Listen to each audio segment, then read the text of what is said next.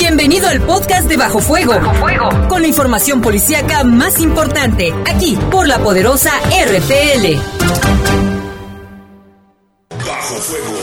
Notas, comentarios y más. Reporteros con amplia experiencia y profesionalismo trabajan para ti, para que escuches las noticias que te interesan. Que te interesan. En Bajo Fuego, tu opinión es importante. Bajo Fuego. Búscanos en Facebook como Bajo Fuego. Además, comunícate al 718 79 95 y 96. 718 79 95 y 96. Bajo Fuego. Comenzamos.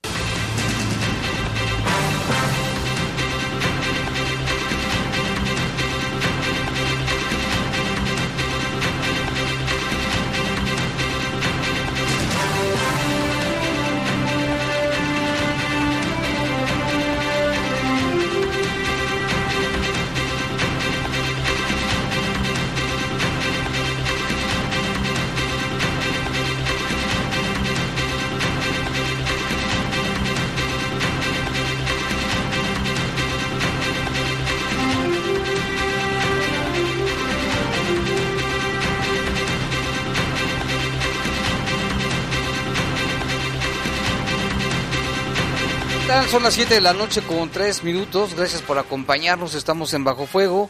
Les saludamos con gusto en este miércoles, ya 27 de marzo del año 2019. En los controles está nuestro compañero Jorge Rodríguez Sabanero. En control de cabina está Brian Martínez. El buen Ryan, Ryan, Tayan, Fallan, Martínez. Martínez. Ryan, Tayan, Dayan, Fallan, Mayan. Martínez y también está con nosotros. Soy de Ruiz, muy buena tarde, bienvenidos a esta edición. Ya mañó. Así es, diario. también está con nosotros. Iván Rivera, muy buenas tardes. Usted también ya mañó. Ya, claro. Desde ayer. El calorcito. Desde ayer en la mañana. El sábado. Él, eh, decía mi abuelo, el baño es cada ocho días se requiera o no se requiera. y también está con nosotros. Hola, buenas noches, Eduardo Tapia. Milagro. Milagro. Milagro. Un aparecido. Los aparecidos. Los aparecidos. Así les llaman. Yo soy Jaime Ramírez, vamos a presentarle un avance de la información que ha ocurrido en las últimas horas. Identifican a las mujeres encontradas en dos tambos, en dos tambos, tambos, cubiertos con tierra y piedras en la ermita. Refieren familiares que eran adictas a las drogas. Y menores de edad. Y menores de edad, por eso no quisieron dar a conocer sus nombres. E investiga la Fiscalía el homicidio ocurrido en Ojo de Agua.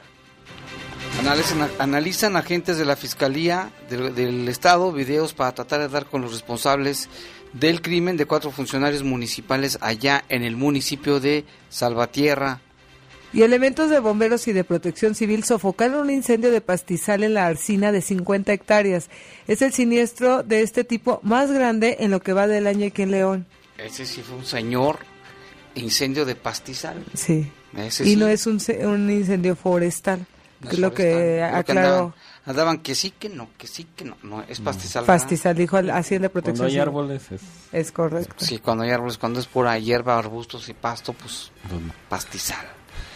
en información del país, detienen en Puebla a dos adolescentes de 16 años que secuestraron a un niño de 12 y por el cual pedían de rescate un millón y medio de pesos. No más, para el domingo. ¿Qué tal, eh? En información del mundo, era mexicano, el líder de la banda que asaltó la embajada de Corea del Norte en Madrid, España. ¿Qué tal? Tenía que ser. Tenía que ser el chavo Tenía que del ser paisano. Luego, ¿por qué no nos quiere Donald Trump? No, y luego exigiéndole a España que, que se disculpe y estos van Sí, a ya van a robar allá mandar a la embajada. Ya van a mandar aquí en a Bisbal, a, a ¿cómo se llaman todos esos A, artistas? David, a, a este Alejandro Sanz. Alejandro Sada varios. que vengan a pedir disculpas. bueno, ya son las 7 con 6. Le recordamos los teléfonos en el estudio 718-7995 y 718-7996. Ya está ahí nuestro Casa compañero llena hoy. Jorge, Jorge Carrasco. Sí, ya También. vino. Community. Es otro de los aparecidos. Otro, apareci- otro del miembro ahí. Otro de los aparecidos. Vamos a una pausa, regresamos en un momento. Servicios informativos. Comunícate 718-7995 y 96. Búscanos en Facebook como Bajo Fuego. Continuamos. Continuamos. Estás en Bajo Fuego. Ya basta. Ante un delito rompe el silencio. Encuentra la ayuda cerca de ti en nuestros centros de atención a víctimas. Recibe ayuda psicológica, orientación jurídica y apoyo en mediación de problemas. Ingresa a www.leon.gov.mx para encontrar tu centro más cercano o llama al 911. Ante un delito rompe el silencio. Ya basta. León, Gobierno Municipal. Porque las noticias surgen en cualquier lugar y en cualquier momento, el Heraldo de León las lleva hasta tus manos de diferentes maneras. Internet, redes sociales, impreso. Suscríbete, navega, infórmate e interactúa con nosotros. El Heraldo de León. Si produces hasta 20 hectáreas de maíz, frijol, trigo, arroz o algún otro grano, el programa de producción para el bienestar es para ti. La SADER te acompaña con apoyos directos y anticipados mediante orden de pago o depósito bancario. Conoce más en www.gov.mx diagonal SADER. Juntos, por el rescate del campo. Secretaría de Agricultura y Desarrollo Rural. Gobierno de México. Este programa es público ajeno a cualquier partido político. Queda prohibido el uso para fines distintos a los establecidos en el programa. Inscríbete a las conferencias magistrales en criminología que te ofrece gratuitamente el Poder Judicial del Estado de Guanajuato. 29 de marzo, inteligencia artificial y acceso a la justicia. 30 de marzo, la garantía de no repetición del delito desde el punto de vista de la criminología, impartidas por expertos internacionales. Para mayor información, comunícate al 473-735-2200, extensión 1136 o ingresa a escuela.poderjudicial-medio-gto.gov MX, más cerca de ti. Estás en Bajo Fuego. Bajo Fuego. Servicios informativos de la poderosa RPN. Comunícate 718 79 95 y 96. Búscanos en Facebook como Bajo Fuego. Regresamos. Regresamos.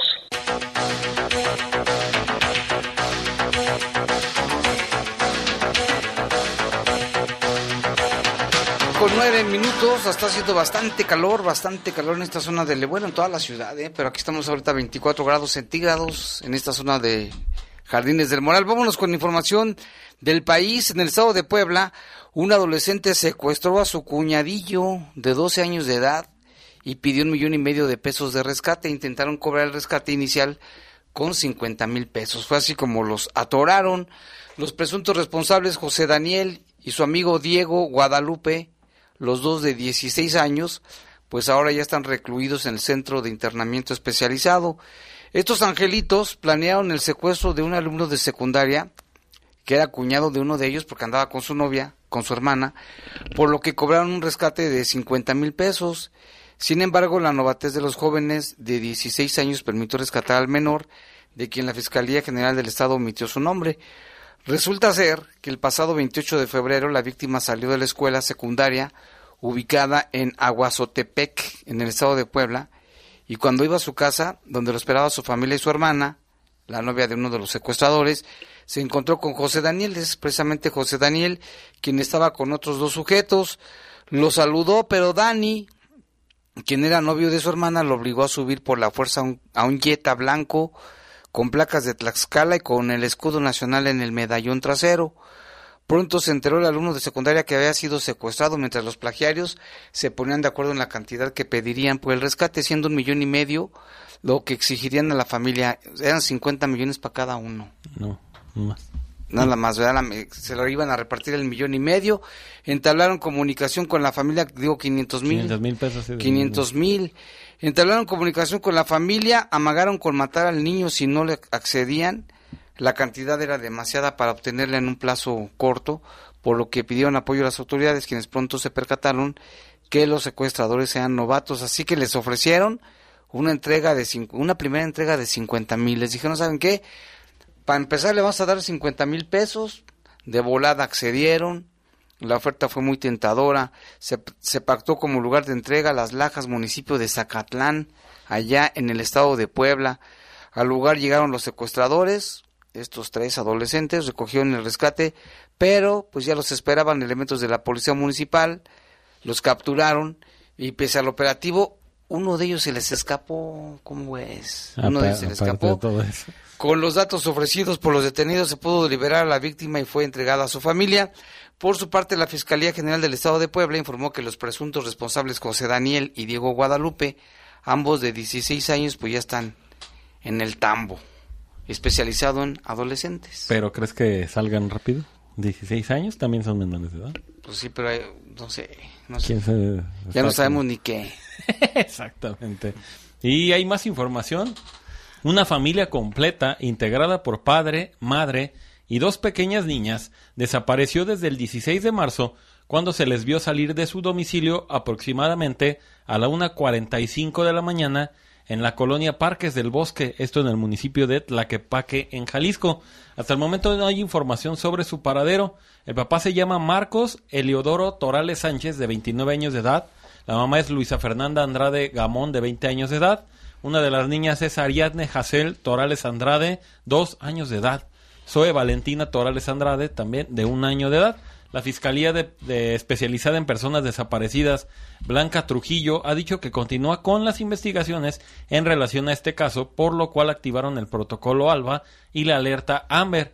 Protocolo AMBER eh, por eh, la alerta AMBER, perdón, por la desaparición de las niñas y el ALBA por la desaparición de los padres. La funcionaria indicó que se siguen analizando videos de cámaras de seguridad y se realizan labores de inteligencia, además de un constante trabajo de los familiares de la familia quienes hicieron la denuncia. En los videos que se analizan, se puede ver cómo la familia sale de su domicilio sin que exista uso de la fuerza o violencia en el acto, ante lo cual la Fiscalía pretende contactar a alguno de los progenitores y confirmar que se encuentran bien para desactivar las alertas. No han tenido éxito, no se han comunicado con ningún familiar, entonces raro, ¿no? es algo que se le hace raro a la familia y pues a las autoridades también les prende un foco, ¿no? Ya por si las dudas, ya está la alerta Amber activada y el protocolo Amber, ah, Alba, perdón. Alba Amber. Amber. Alba Amber. Sí. Me, me acordé de la duquesa de Alba. ¿De esa dónde era? De España. Ah. Pero fíjate que, ¿te acuerdas que aquí, aquí en Guanajuato había un caso de una pareja que, que desapareció ahí por la aldea hace como tres o cuatro años, ¿no, Lalo? Ah, los, los que... Que fueron a dejar a su, a su hijita con sus suegros. Ah, y se fueron hacia Silao, ¿no? Hacia la comunidad de la aldea. ya nunca se supo de ellos. No, decían que él Era gallero. era gallero Hace y que tres tenía una años, deuda. Hace Tres tres. Años fue en el 2016, 15, 16. Que de hecho Sí. después se encontraron el coche y nunca se De hecho, el coche lo encontraron por su casa, Jerez. ahí por Avenida Araucaria y Jerez, por ejemplo, por donde está la toma clandestina. Por ahí. ¿Te acuerdas? Ahí sí fuimos ese día. Pero de ellos, o sea, Sí. eso quiere decir que regresaron a León O regresaron el o coche. el puro co- pero se me cerraron. Porque fuimos, que Un año después, ¿verdad? Lalo? A entrevistar a la familia, La ¿te familia, acuerdas? a la hermana Fuimos a hacer un y seguimiento. también con la ¿Y mamá. qué dijeron? Pues, sé. pues, yo creo que es un sentir ya como general en, en relación a las personas que tienen un familiar falleci- eh, desaparecido, perdón. Ella, la mamá decía que regresar, que con saber que es- si están vivos, que bueno, si están fallecidos, eh, decía la señora, con que yo sepa qué es lo que les pasó. O sea, si tengo un Sí, cuerpo, si encuentran unos restos, con saber simplemente que ya los encontraron vivos o muertos, La ya incertidumbre con eso mata se más daba que... más que bien servida. Y era, era como el, pues la petición general, ¿no? Hacia las autoridades que los encontraran como fueran, en las condiciones que fueran, pero que pero los que los encontraran. Y este caso es de una familia completa. Y el caso es de que siguen las desapariciones en Guanajuato, en Jalisco, en todos lados. En todos lados. Y hasta me dan ganas de quedarme aquí encerrado. Quedarme aquí encerrado. Pues Ya no sales. Que ya a cierta hora no salen y prefieren qued- quedarse encerrados. En su casa. Sí, y si sales, sales a lugares ahí cercanos a tu casa y así como que vamos Yo a la volteando tienda. co- como el exorcista volteando para Sí, todos lados. Sí, sí, sí, hay bastante, se siente un clima de inseguridad y digo, creo que todos los que nos escuchan Híjole, lo han sentido esto- alguna vez, desafortunadamente. ¿Cuándo va a terminar esto? Pues, Hay más de 40 mil desaparecidos, ¿eh? En cuando el acaben país. los derechos humanos. 40 mil. Cuando se quiten los derechos humanos. Dicen, no, algunos programas, sí. Sí. En fin. Zaire. Y desata traslado de reos en Nuevo León, riñas, protesta y detonaciones. Los traslados registrados durante mañana, durante la mañana de este miércoles en los centros penitenciarios originaron una serie de protestas por parte de los familiares de internos en el penal de Topo Chico. Parientes de los reos se enfrentaron con uniformados y desde el interior del reclusorio arrojaron bombas de gas para tratar de dispersarlos y calmar, calmar los ánimos. Eh, familiares de los internos mencionaron haber escuchado detonaciones en el interior del centro penitenciario. A temprana hora, el gobierno estatal de Nuevo León detalló que se trasladaron a 501 reos del fuero federal común a los eferesos 18 y 16 de Ramos, Arispe y Morelos respectivamente. Además, se realizaron una serie de reacomodos en los penales de Cadereyta y Topo Chico hacia Cadereyta. Manuel González, secretario general de Gobierno, precisó que estos operativos forman parte de la despresurización de los centros penitenciarios y del plan de gobierno estatal que culminará con el cierre del penal de Topo Chico hacia mediados de 2021, casi al final del sexenio del gobierno de Jaime Rodríguez Calderón, el gobernador de aquel estado. Para lo anterior se van a construir 700 nuevas celdas en los penales de Apodaca y Cadereyta con 350 en cada uno. Pues este, siempre han estado hasta... Topo chicos siempre se enojan y luego es que los familiares decían que por qué no les avisaron que los iban a trasladar. Pues no, no les avisan. No, imagínate pues si, les avisan, por seguridad no les pueden avisar si van a trasladarlos o no. Para hacerles aquí un picnic y un concierto y los despedimos. así les avisan a los papás, y les avisan a los demás y se hace un relajo. Exacto, y cuántas, cuántas veces no ha habido motines ahí en Topo Chico, las muertes entre reos. pleitos. No, pues, ¿tú crees que les van a avisar?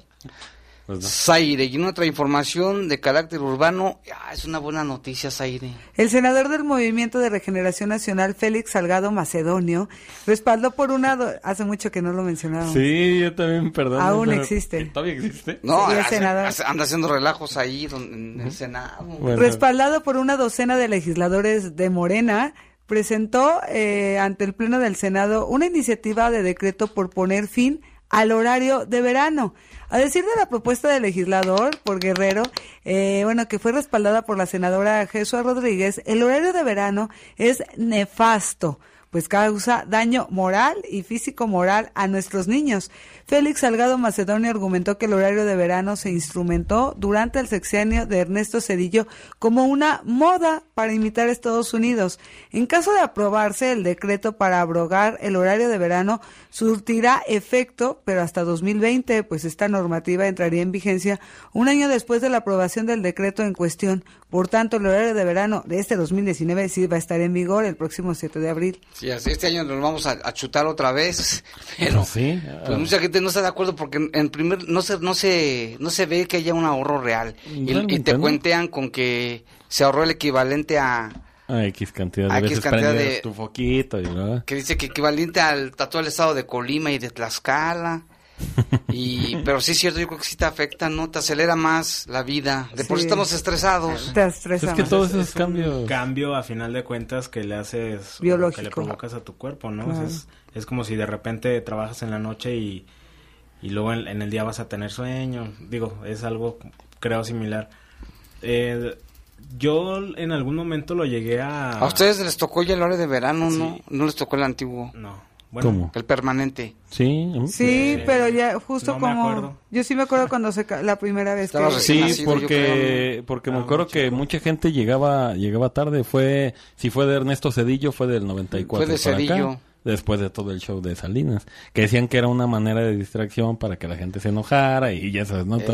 la otra caja china, como le llaman. Eso fue un, este, un condicionamiento del Fondo Monetario Internacional, así como también nos impusieron ahora la nueva ley de, oral ah, penal, también este, medios internacionales y de derechos humanos te los imponen. Pero realmente pues México no necesita horario de verano porque tenemos mucha luz solar todo el año. Y es que a final de cuentas, eh, según yo se hacía porque, por ejemplo, luego que si amanecía más temprano, pues que te ahorras la luz en la mañana. Pero de todos modos oscurece más temprano. Es lo que ayer decíamos, que al final es lo mismo, o sea, ya hay uso de tecnología, tabletas, usas más energía. Las fábricas trabajan normalmente el tiempo necesario, las oficinas. Y en las calles el alumbrado se, se, apaga más temprano porque hay luz más temprano, pero hasta en automático. También. Exacto, sí. Entonces, ahorita que en la mañana a las siete y media hay mucha, mucho sol, va a estar, va a estar así como ahorita. Sí. Con el horario del verano. Pues a ver Qué bueno que ojalá que, nada más que no me gusta que lo haya puesto este macedonio. Félix lo hubiera puesto, Macedonio. Lo hubiera puesto un, un- un senador más.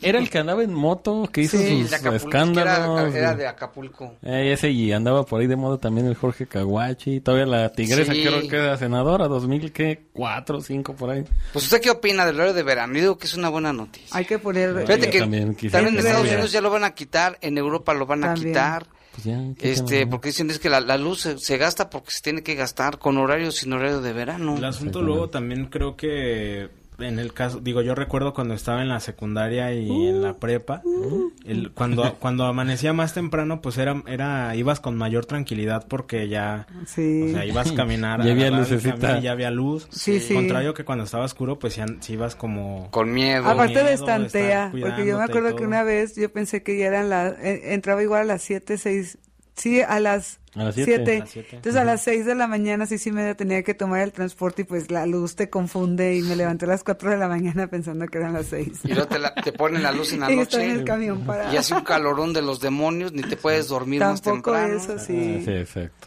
A Ah, ver, pues ¿qué ojalá lo quiten. ¿Qué opinan? Yo- ojalá, yo opino. ojalá que Todos sentimos ¿Qué- a veces. ¿Quién vota porque lo quiten aquí? Ahí Yo. está, yo, todos. Community. Unánime. Pues que en community Por unanimidad ya en determinado. redes sociales en la encuesta, encuesta para ver. Sí, ah, community, ahorita te la encuesta en el, Encuesta de salida. en el En el Twitter. Twitter. Si está de acuerdo en que quiten el horario de En verano. el Twitter ¿Sí, de sí arroba el poder no? noticias. Vámonos con más información del mundo ahora. Zaire. Un mexicano lideró eh, la banda de, que asaltó en febrero pasado la embajada norcoreana en Madrid y ofreció días después al FBI la información robada. El auto de la Audiencia Nacional arroja luz en casos sobre el que las autoridades habían guardado silencio hasta ahora y que tiene como protagonista a Adrián Honchank, un mexicano de 35 años residente en Estados Unidos y que se escondió bajo otras identidades, una de ellas como se llamaba Osvaldo Trump. Qué- Se puso el qué apellido de ingenioso. Trump. Según el tribunal, el hombre que habría actuado bajo su propia voluntad lideró el grupo de 10 personas que llevó a cabo el asalto la tarde del 22 de febrero en Madrid. Hong Shank y sus asociados, incluido al menos un estadounidense y un surcoreano, se presentaron con armas de fuego falsas, machetes, cuchillos y barras de hierro. Valiéndose de un descuido del personal, entraron en la, en la legación y golpearon a los ocupantes hasta que consiguieron reducirlos y colocarles grilletas y bridas para inmovilizarlos.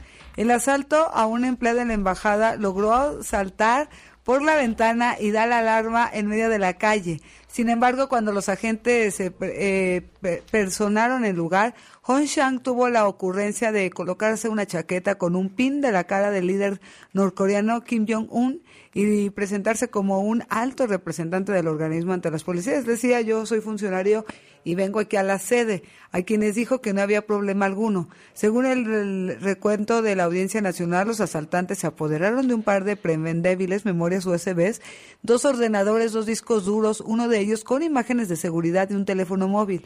Tras varias horas en la embajada, el mexicano eh, Hong Chan logró finalmente salir en un vehículo contratado a través de Uber. Viajó primero a Lisboa, de ahí tomó un vuelo a Nueva Jersey. Una vez en territorio ya norteamericano ofreció el 27 de febrero, habló al FBI y dijo que él tenía información robada durante el asalto, pero no se especificó cómo lograr llegó a Lisboa y tomar un vuelo a Estados Unidos. El juez José de la Mala Mata indicó que en el auto que a tenor de los hechos están investigando presuntos delitos de allanamiento de morada, detención ilegal, lesiones, amenazas y robo con violencia e intimidación. Es decir, este sujeto pues hizo el asalto y todavía quería eh, pues sacarle provecho con información robada. Robada, fíjate, eh, a Norcorea, la embajada de Norcorea. Y aunque es mexicano, tiene apellidos también coreanos, ¿eh? Ajá. Tiene apellidos Chan. coreanos, ha de haber nacido aquí en México, es de ascendencia coreana. Y pues ahí está, ¿cómo se llama? Hong Chan. Ya lo pronuncias muy bien el coreano. Eh, así es. Vámonos con más información. Los abogados defensores de Joaquín El Chapo Guzmán solicitaron un nuevo juicio para el narcotraf- narcotraficante porque varios jurados supuestamente vieron las noticias sobre el caso a pesar de las indica- indicaciones de un juez que no lo hicieran. Por ello pidieron al juez federal Brian Cogan que lleve a cabo una audiencia para determinar la magnitud de la supuesta conducta indebida de los jurados.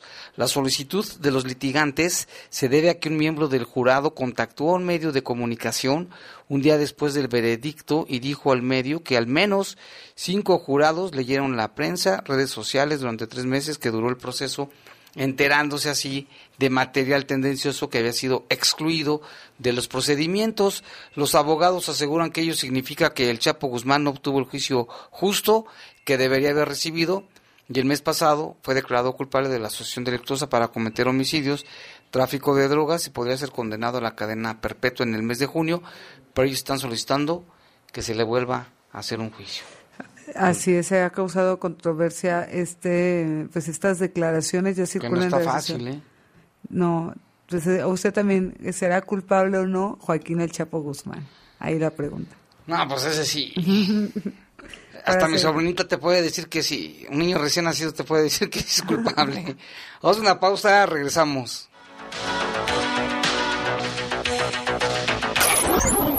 Servicios informativos. Comunícate 718-7995 y 96. Búscanos en Facebook como Bajo Fuego. Continuamos. Continuamos. Estás en Bajo Fuego. Bajo el Poder Judicial del Estado de Guanajuato tiene el firme propósito y compromiso de lograr un acceso a la justicia sin restricción ni limitación alguna. Por ello, trabajamos de manera transversal con otras instituciones en pro de la igualdad, la no discriminación y la perspectiva de género, desarrollando estrategias y actividades para fortalecer a los guanajuatenses, garantizando el ejercicio y goce de sus derechos. Como parte de estas actividades, la magistrada Claudia Barrera Rangel, representante del Poder Judicial, tomó protesta como presidenta del Comité Estatal de Seguimiento y Evaluación del Pacto para introducir la perspectiva de género en los órganos impartidores de justicia en México, capítulo Guanajuato. El PRD propuso bajar el impuesto a la gasolina para acabar con los gasolinazos. Morena, que es mayoría en el Congreso, votó no a nuestra propuesta. Seguiremos luchando para acabar con los gasolinazos. Sí es posible que el precio de la gasolina baje ya. Trabajemos juntos, no hay pretextos. Exige a los diputados de Morena que apoyen la propuesta del PRD y terminemos con los gasolinazos. PRD. En la Cámara de Diputados cada minuto cuenta para legislar. En un ejercicio de Parlamento abierto sin precedentes, se escucharon todas las voces en audiencias públicas para aprobar la Guardia Nacional con mando civil. Una reforma necesaria para garantizar la seguridad de nuestro país con respeto a los derechos humanos. Seguiremos legislando, llegando a acuerdos y aprobando mejores leyes para lograr un México seguro y en paz. Cámara de Diputados, sexagésima cuarta legislatura. Legislatura de la paridad de género. ¿Qué es más importante que planear tu futuro? En CONALEP te ayudamos a armar tu plan. Te ofrecemos carreras de vanguardia, becas para todos y al finalizar obtendrás tu certificado de bachillerato y título profesional técnico bachiller. Ah, casi lo olvido. Entra a www.gov.mx diagonal CONALEP para más información.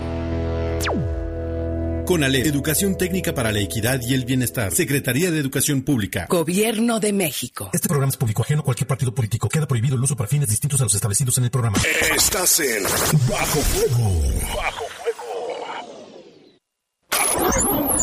Servicios informativos de la poderosa RPN. Comunícate 718 79 95 y 96. Búscanos en Facebook como Bajo Fuego. Regresamos. Regresamos. Ya son las 7.30 de la noche. Nos reportan que hay un, una, hubo balacera ahí en la colonia de los Olivos. Ya nuestro, nuestros compañeros Lalo Tapia y Lalo, Lalo Tapia, perdón, e Iván se lanzaron para allá para mandarnos la información. Y bueno, ya también está en nuestras redes sociales, en el Twitter, la encuesta de que si usted está de acuerdo o no con el horario de verano. Ya la gente nos está empezando a llamar. Aquí tenemos un reporte de Zaire. Así es, eh, nos comentan, hola, buenas noches. A mí no me gusta el horario de verano, así que lo quiten. Saludos para todos en cabina. También aquí nos dice, hola amigo Jaime, muy buenas noches. Desde Chicago, Federico Rodríguez. Dice, hola amigo Jaime, muy buenas noches. Aquí a la escucha. Y hablando sobre el horario de verano, aquí ya cambió el horario. A mí también me pone loco cuando cambia. Saludos y un fuerte abrazo para todos. Muchas gracias. Fíjate, también ahí en Chicago lo ponen y en Estados Unidos creo que dos semanas antes, ¿eh? Quiero que Mm. sepas. Aquí comentan, buenas tardes, quiero reportar a unos muchachos que juegan al balón en el parquecito de Hacienda arriba San Nicolás de los González, golpean las puertas de los vecinos y también golpean la puerta del templo. Ya se les ha llamado la atención y no hacen caso, se le marca 911 y no tenemos respuesta alguna, está diario, ah, pues no, creo que esto pasa a diario. Puede comunicarse 911 o a los centros de atención a víctimas que hay ubicado ahí en su colonia. Aquí nos comentan, los derechos humanos como el cambio de horario no sirven para nada, solo nos estorban e incomodan. O sea, sí debe haber derechos humanos, porque antes sí la policía abusaba demasiado, había torturas, había muchas cosas, pero pues parece que ahora la impresión que tiene la gente es de que ayudan más a los delincuentes. Eso es lo que la gente piensa, ¿eh? Y con información, Saide, en el camino en la presa conocida como Ojo a- de Agua Los Reyes, entre la colonia Lomas de la Selva y la comunidad de Ojo de Agua, la unidad especializada en investigación de homicidios dio inicio a las indagatorias por el hallazgo de un hombre sin vida, el que encontraron ayer desnudo con, eh, con huellas de lesiones de arma de fuego. Eh, dice, tiene heridas, varias heridas producidas por disparos. Los servicios periciales resguardaron elementos balísticos que ya son analizados con la finalidad de conocer la mecánica de los hechos. Y también tenemos el caso de las mujeres encontradas en los tambos, Aide. Así es, la unidad especializada en investigación de homicidios ya estableció la identidad de estas dos mujeres encontradas sin vida al interior de contenedores en la colonia Los Laureles. Los familiares las identificaron y refieren que ambas presentaban pues problemas de adicciones, por lo que se trabaja en la, la investigación. Como comentábamos al inicio de esta emisión, las involucradas eran menores de edad. por lo cual no dieron a conocer su identidad y que las famili- los familiares que las reconocieron, bueno, pues dijeron que no las habían visto, que no las habían visto y que sean adictas a las drogas, pero ¿por qué las matan? Ya sé, o, o también porque hay veces que la familia no los puede apoyar o los dejan solos en este camino. O sea, sabemos que es muy fuerte estar dentro de una adicción, pero ve, o sea, dos menores, sea, al final los familiares a veces se deslindan, ¿no? De los problemas. Por eso luego la desintegración familiar. Híjole, es que es algo bien complejo. A la gente que se hace adicta, pues es bien difícil quitarle la También la adicción. adicción, claro, se arraigan demasiado a... Su cuerpo necesita la droga como del lugar, Eh, necesita ansiedad. Sí, algo generan una cierta dependencia. Hace falta más centros, como dicen, de rehabilitación.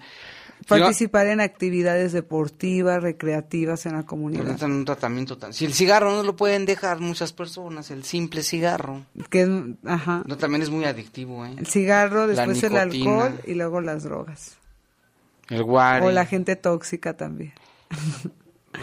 la gente luego es, es adicta a la gente Bueno, tóxica. el azúcar es adic- adicta, bueno, hace adic- causa adicción el azúcar, los dulces, todo lo... ¿Por qué crees que hay tanta diabetes? Porque la gente bien que le entramos. Ah, sí.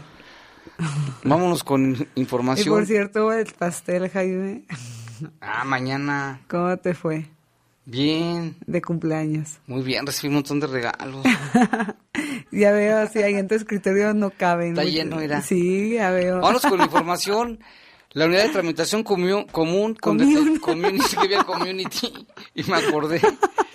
Con detenidos, pues ya realiza la investigación por los hechos de los que se robaron una maleta de un carro. Sí te trajeron un regalo.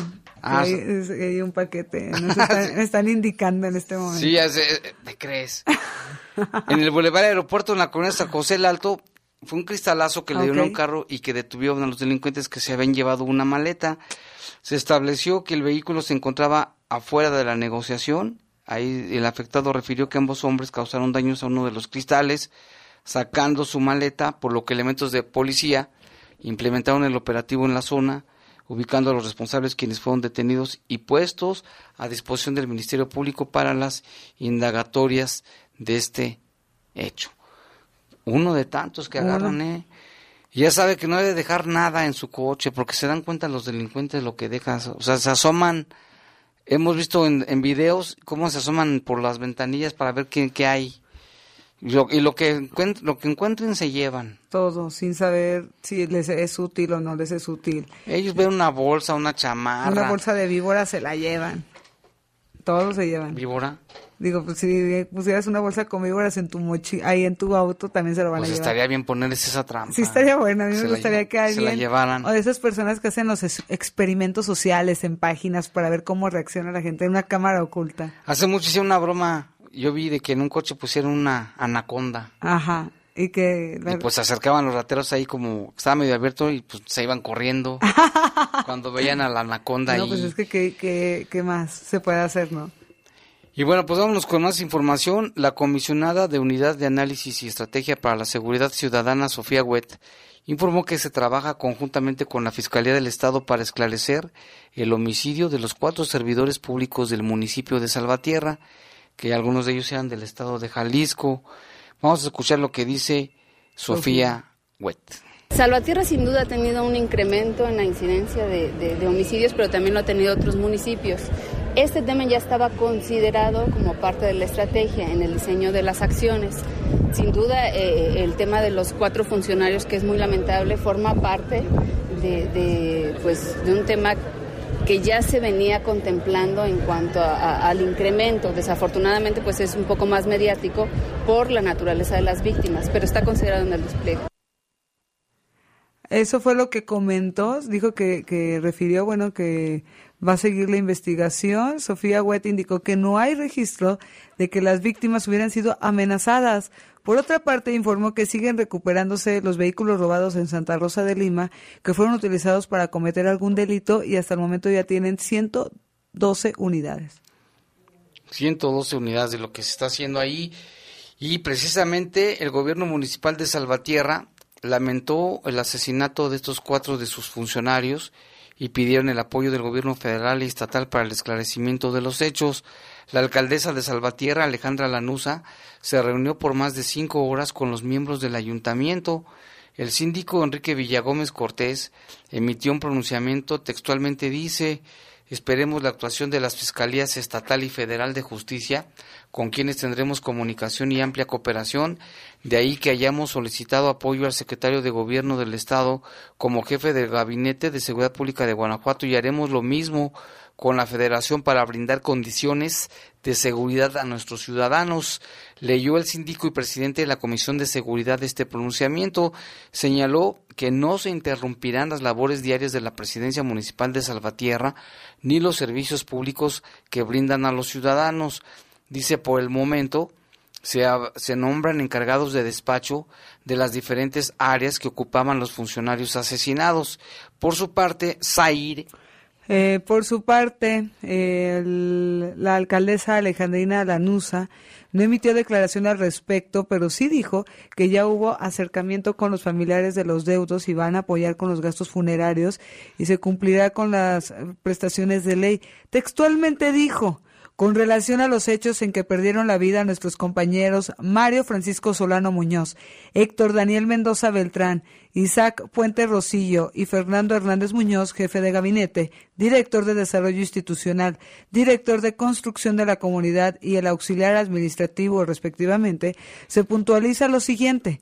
Los integrantes de la Administración Pública Municipal de Salvatierra lamentamos profundamente el hecho perpetrado en contra de su vida. Nos solidarizamos fraternamente con los familiares de las víctimas quienes tienen todo nuestro apoyo jurídico y administrativo. A esa hora nos comunicamos con los deudos y se está procediendo ahora con los trámites funerarios correspondientes, así señaló el síndico del ayuntamiento. Y bueno, tenemos reportes también, más reportes aire. Así es, les comento que el horario de verano comentan que no debe existir. Estamos bien con el horario que es, comenta el señor Gerardo. También la señora Lupita Villafaña, ojalá que sí, sería la mejor forma para mí. Me hicieron el día con la noticia de esta propuesta de que se podría pues entrar ahí en diálogo, abrogar sobre el- el horario de verano. Por su parte, Leticia Moreno, realmente que lo quiten, pero ya, ya estuvo bueno, solo está estorbando el horario de verano. Aquí las reacciones de nuestros radioescuchas. Un saludo también a Mayito Rock, que nos está escuchando. Mayito. Rock. Mayito. Ah, Mayito. Y también quiero mandar un saludo a Mati, nos está escuchando. Ella va al gimnasio BD Best. También un saludo a Martín, que es el coach. Vidi Vidi Bamba. el coach. y también a todos los compañeros, a Saúl, a Ivonne, a esta, ¿cómo se llamó? Pues, bueno, está Mati, está Sandrita, está, bueno, pues todas las que van allí les mandamos un saludo. Aquí dice, buenas noches, ¿están durmiendo en sus laureles los funcionarios? ¿Tienen algo que ver con alguna célula delictiva? ¿O van a saber que eran unas blancas palomas? Se refiere al asunto de Salvatierra. No lo sabemos, ¿eh? O sea, ellos son de Jalisco, Incluso este, todavía hay más información al, respecto, Saide del caso de Salvatierra. Extraoficialmente se informó que la directora de comunicación social de Salvatierra, Sila Dafne Figueroa, presentará su renuncia tras los hechos suscitados. Esto porque los fallecidos y la funcionaria eran, además de colaboradores, amigos. La funcionaria de manera extraoficial se dijo afectada, pues venía de Jalisco junto con estos dos funcionarios ultimados e incluso vivían en la misma casa y realizaban actividades en común. Yo creo que ella ya ni regresó allí. No, pues, ¿tú qué harías? Tampoco, sí me iba mejor ahí de volado. Preferible la vida que, pues, esa actividad laboral, ¿no? Sí. En otra información, dice, buenas noches, muy buen programa, saludos para el ton, Totonillo, en el barrio de Guadalupe, a Jaime Saide Taide Maide, de parte de Rodolfo Un Reno, dice, le mandamos un saludo. y también hay que saludar a, a Brian, Tayan, Dayan, Ryan. Así es. Aquí me hacen una pregunta. Bueno, ahorita leo la pregunta porque cerró mi pantalla. De sobre las instancias infantiles. Ah, ahorita lo, checamos. Aquí dice: Buenas tardes. Dice: Quiero mandarle un saludo y pronta recuperación a mis compañeros de trabajo y de fútbol. Carlos Nava Ramírez y Pablito. Ellos se encuentran con problemas de salud y deseo su bienestar. Dios los ayude y oremos por ellos. Gracias. Pondré mi granito de arena, aunque sea espiritualmente. Saludos. Ahí está el saludo para el Señor Jesús. Qué buena onda, qué bonito mensaje. Hay veces que muy pocas veces nos damos tiempo de desearle la salud a otras personas y el bienestar. Ahí está su mensaje. Pues continúa opinando, interactuando con nosotros. ¿Qué opina del horario de verano? ¿Le gusta o no le gusta? Y el próximo 7 de abril, 7 de abril, ¿verdad? Si no me equivoco. Sí, va a ser el cambio. Abril el cambio, pero aquí eh, Salgado Macedonio pues propuso hacer un cambio y que lo quiten, que lo eliminen ya, que le den suprimir de esta computadora de la vida. Abrogar, como ellos dicen. Aquí también Raúl dice, y sobre el aumento del pasaje, ayer dimos la nota, dicen, dicen que no. Pero sí. Pero sí, o qué, o qué está pasando ahí. Pues es que es literal eso, dicen pero no, pero sí. Fíjate, acá tengo este otro reporte. Asaltaron a mi hijo en Lomas de Mirador y le quitaron sus pertenencias cerca de la secundaria número 4. Al final es un estudiante que otra vez está siendo asaltado. Un hombre que finge estar lastimado del cuello pediría vigilancia, pero ya sabemos que no hay y que ni van a hacer nada. Pide a mejor a los vecinos que tengan cuidado y que se apoyen entre sí. Esto ocurrió en la colonia Lomas del Mirador, cerca de la secundaria número 24. Y bueno, en otro reporte, fíjate que está circulando también un audio y también en, por texto de que en varios puntos de la ciudad hay carros parados y cuando uno pasa en su coche lo abordan para decirle que trae una llanta baja o la puerta trasera que está mal cerrada, pero eso es un pretexto para asaltarlos. Dice que a él no le tocó, pero que a un amigo sí, en el trayecto de López Mateos entre La Paz y 5 de Mayo, y a un hermano de él cerca del Parque Hidalgo.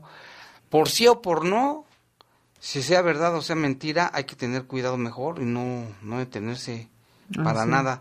Aquí si les escribo qué camino a los salones cisneros, ayer con el aire se fundieron unas lámparas, está muy oscuro, no las arreglan pronto, duran mucho tiempo, da miedo y ahorita como están los asaltos, pues esto da miedo, nos dicen aquí. Gracias, dice, quieren que uno se vaya a las 4 de la mañana. Buenos días, me gustaría que pasara un reporte del Centro de Salud de los Limones, es el que pasamos ayer, que estaban dando fichas únicamente ocho fichas y que pues no, la gente no, no alcanza. También aquí nos mandan un video, gracias por el video, ahorita lo vamos a checar.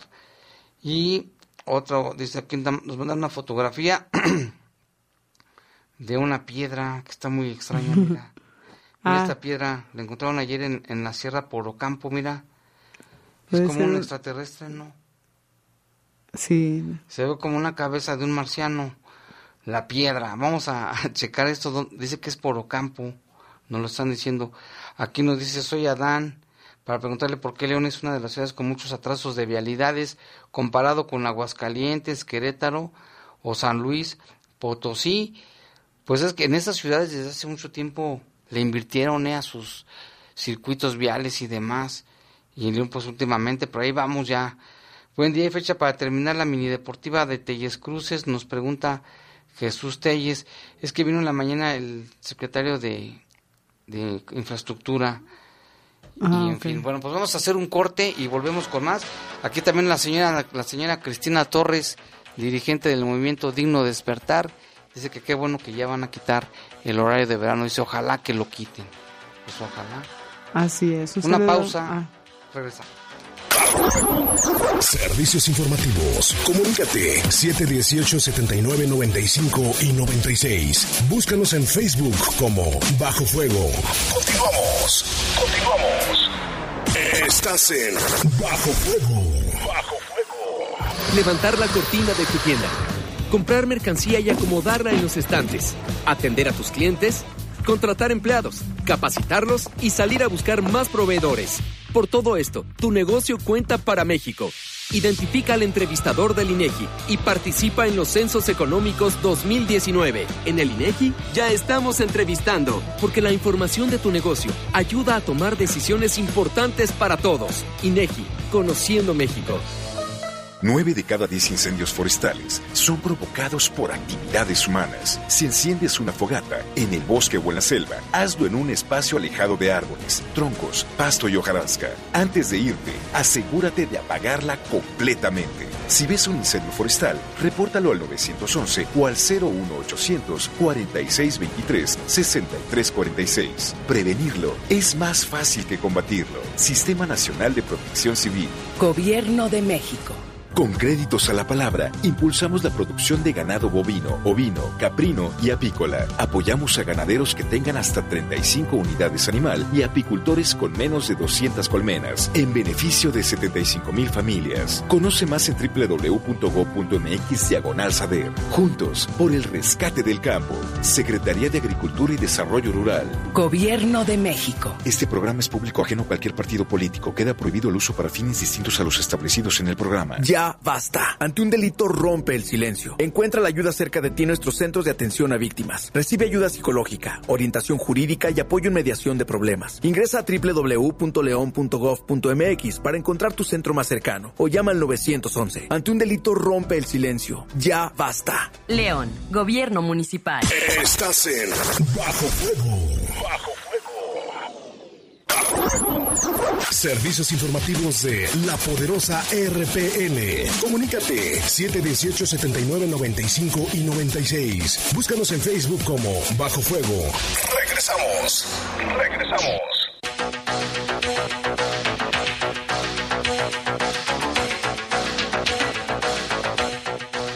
Ya son las 7 con 49 minutos. También nos llamó Gerardo Jiménez. Él dice que manda saludos a todos. Y él dice que él sí está a favor del horario de verano. Que él, Él sí, sí. le gusta. Pues eres el único, Gerardo, porque la mayoría está en contra. Vámonos con más información en temas de seguridad. Desde Guanajuato Capital nos comenta nuestro compañero este corresponsal en el Congreso del Estado, Chava Contreras. Tras afirmar que en el estado de Guanajuato la seguridad pública va de mal en peor, la diputada local Vanessa Sánchez Cordero presentó una propuesta para realizar una mesa de trabajo con Álvaro Cabeza de Vaca con el fin de que les informe los trabajos que realiza la Secretaría a su cargo. La ciudadanía está cansada de la ola de violencia, robos y asaltos que se registran a cualquier hora del día sin que las autoridades estatales sean capaces de frenarla, dijo la diputada. Cerramos 18-2018 posicionados en el lugar número 6 de homicidios dolosos y ahora avanzamos al 3. Entonces, eh, parece que la situación, lejos de mejorar, va empeorando. Creo que necesitamos saber cuáles son, qué, es el, cuál, qué, trabajo está haciendo la, la Secretaría de Seguridad, cuál es la visión, cuál es la estrategia. Desde hace por lo menos tres años, diputados de varias fuerzas políticas han solicitado la comparecencia de cabeza de vaca, así como de la ahora fiscal general, Carlos Amarripa, pero siempre la evaden. Sí, digo, bueno, al final siempre estos temas se manejan de alguna manera tratando de esquivar la responsabilidad. Creo que, eh, o sea, la razón por la que yo hago la solicitud directamente en la, en la Comisión de Seguridad y planteo que sea una mesa de trabajo es precisamente para evitar que se entienda que se está partidizando y que se quiere poner colores al tema de seguridad. Nosotros lo que queremos es que se trabaje ya, que se sumen la- los esfuerzos y ver cómo es lo que, qué se puede solucionar y cómo Vanessa Sánchez espera que cabeza de vaca sí acuda la mesa de trabajo y dé respuesta a todas sus inquietudes. Informó desde Guanajuato Capital, Salvador Contreras.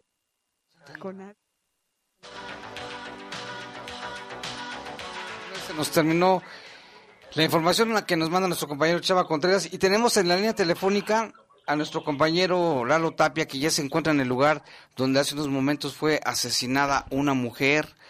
Este Lalo, a tus órdenes, buenas noches.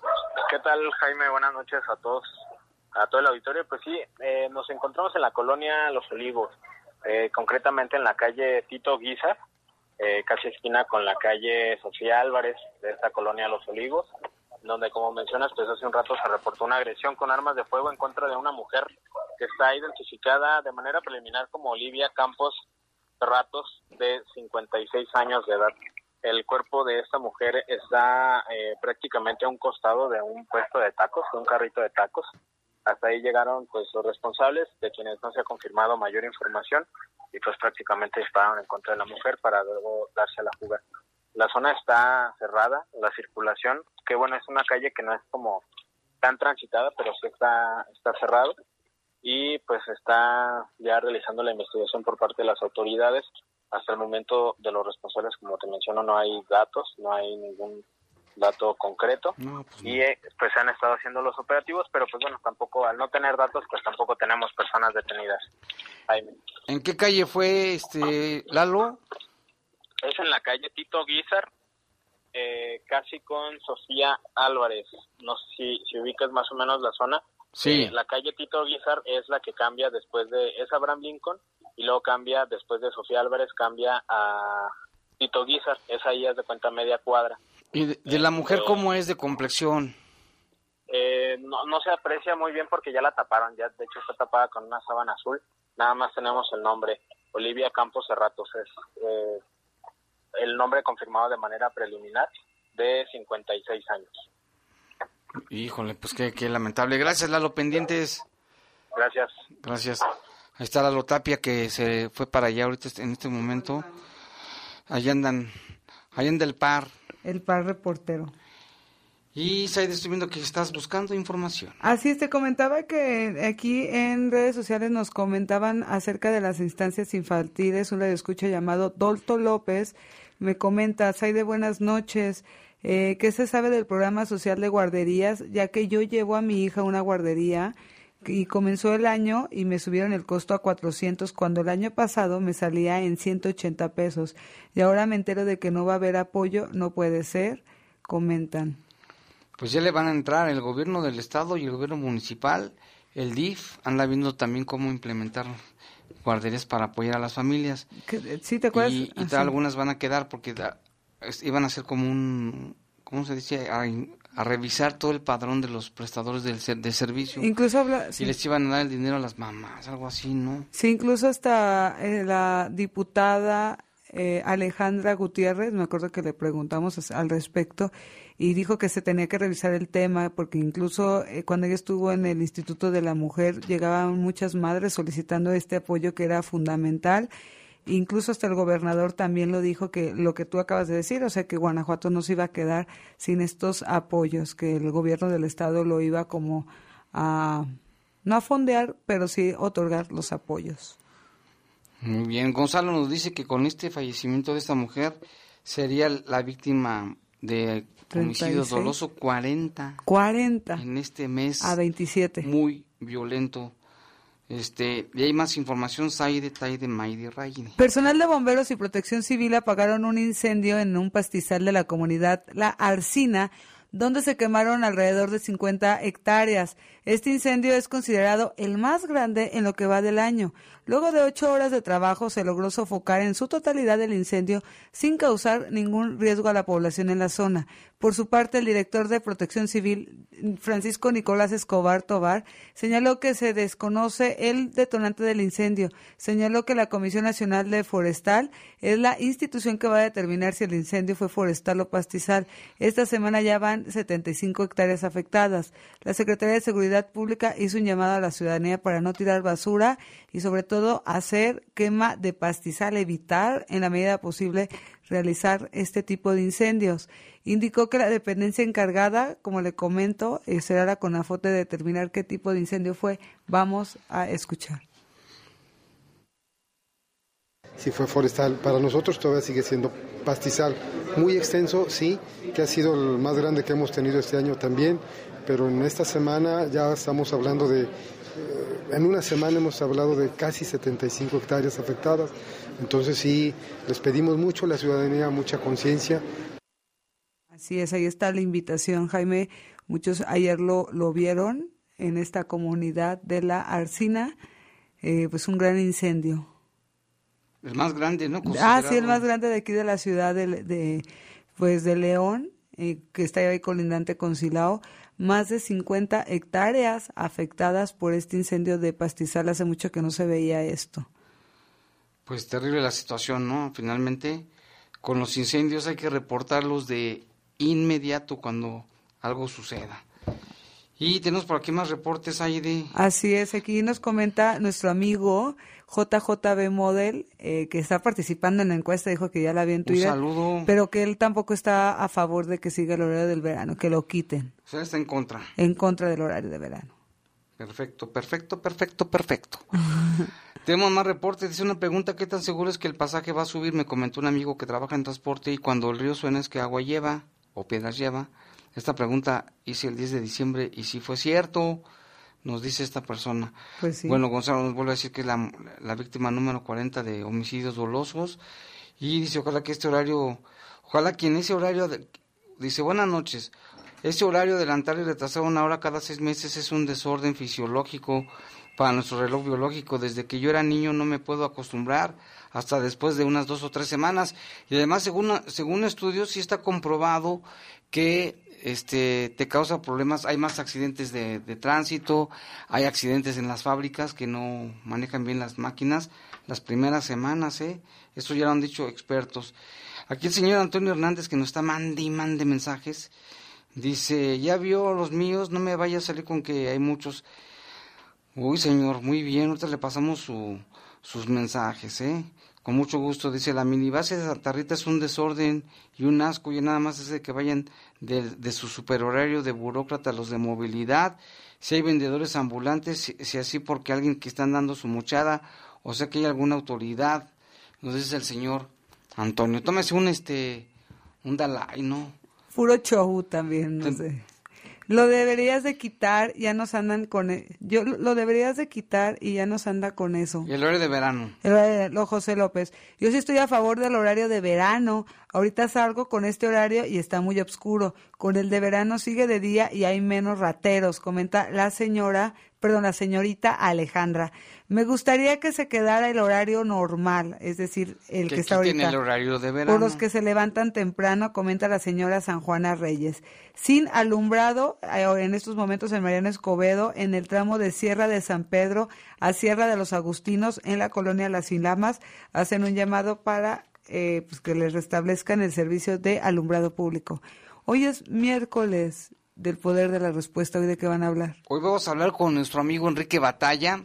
Él es montañista y nos va a platicar de lo que significa el montañismo y también nos va a invitar a, a subir una montaña. Luego les diremos. Perfecto. Entonces los invitamos para que se queden en la próxima hora con Jaime eh, sobre este tema. Jaime ya eh, 8 de la noche. También Pavi dice que está en contra del horario de verano.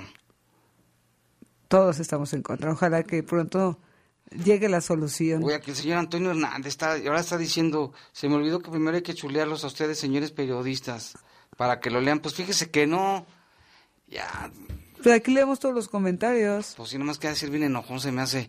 Ya son las ocho, gracias por acompañarnos, no se vaya, seguimos con el poder de la respuesta. La Poderosa presentó. Presentó. Bajo Fuego. El noticiero policíaco de mayor audiencia en la región. En las próximas horas seguiremos trabajando para traerte información. Nos escuchamos mañana en punto de las siete y media en la edición matutina de El Poder de las Noticias. El Poder de las Noticias. Hasta aquí, los sucesos policíacos más importantes de Bajo Fuego. Bajo Fuego.